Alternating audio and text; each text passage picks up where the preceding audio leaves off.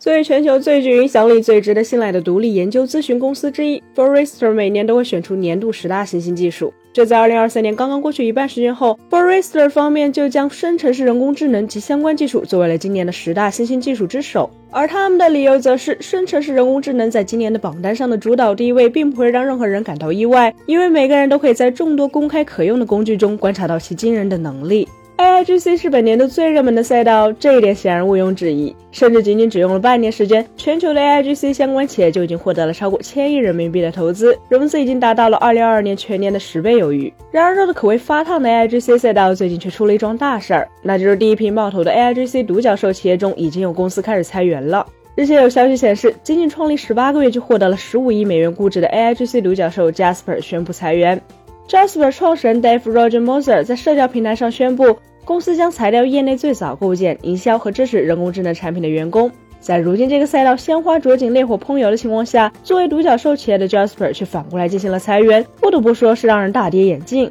想要解释为何 Jasper 会在当下这个热钱汇聚 AIGC 领域之时选择裁员，首先自然要先了解一下这家公司到底是做什么的，它此前又是如何获得十五亿美元估值的。根据 Jasper 官网公布的信息显示，他们提供了基于人工智能的创意营销和写作工具，可以帮助用户创建各种创意内容，包括博客文章、社交媒体帖子、电子邮件、文案等。还可以用来生成文本、翻译语言、编写不同类型的创意内容，并以信息更丰富的方式来回答用户的问题。简单来说，Jasper 的主要业务就是为企业和个人提供生成式人工智能内容写作工具 Jasper AI，以扩展其内容策略。与同类产品相比，Jasper AI 特别开辟了内容营销用力的深度，且集成了 Server SEO、Grammarly、Copyscape 等工具进行文章评分、语法、拼写检查、抄袭检查，并且通过预构建的模板，用户可以快速生成优化的 SEO 标题、原描述。以及其他 SEO 相关内容。此外，Jasper AI 还拥有数量庞大的用户社区，并有大量用户分享的技巧和有益建议，以生成出色的营销文案。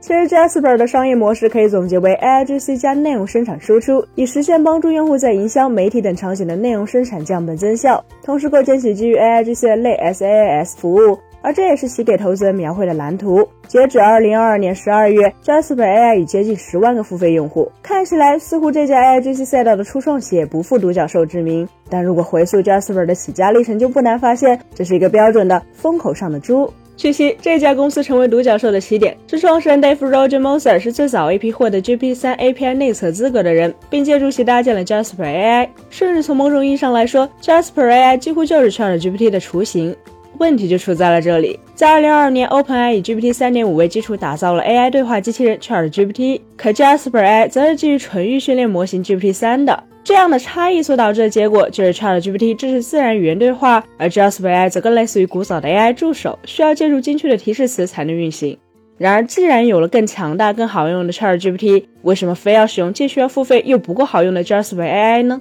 所以，ChatGPT 乃至 GPT 四的出现，从客观上抢走了此前属于 Jasper AI 的用户。当红利消耗殆尽后，Jasper 可不就只能现出原形了？所以，Jasper 这类被硅谷从业者称之为 GPT Talker 的初创企业，其实都有着同样的弊端，那就是他们的竞争力不在于规模，而在于是否能够准确把握市场的走向。其实，Jasper 的商业模式相当简单粗暴，那就是通过 OpenAI 的 API 向后者采购大模型能力，再以此为基础进行应用层的研发。可一旦 AI 大模型背后的厂商要下场直接竞争呢？Why not GPT 四就成为了一个几乎无法回避的问题。既然有了 GPT 四，用户为什么还要多此一举去选择其他基于其 API 的 AI 这些产品？所以 Jasper 的裁员无疑就是难以给出这个问题的答案。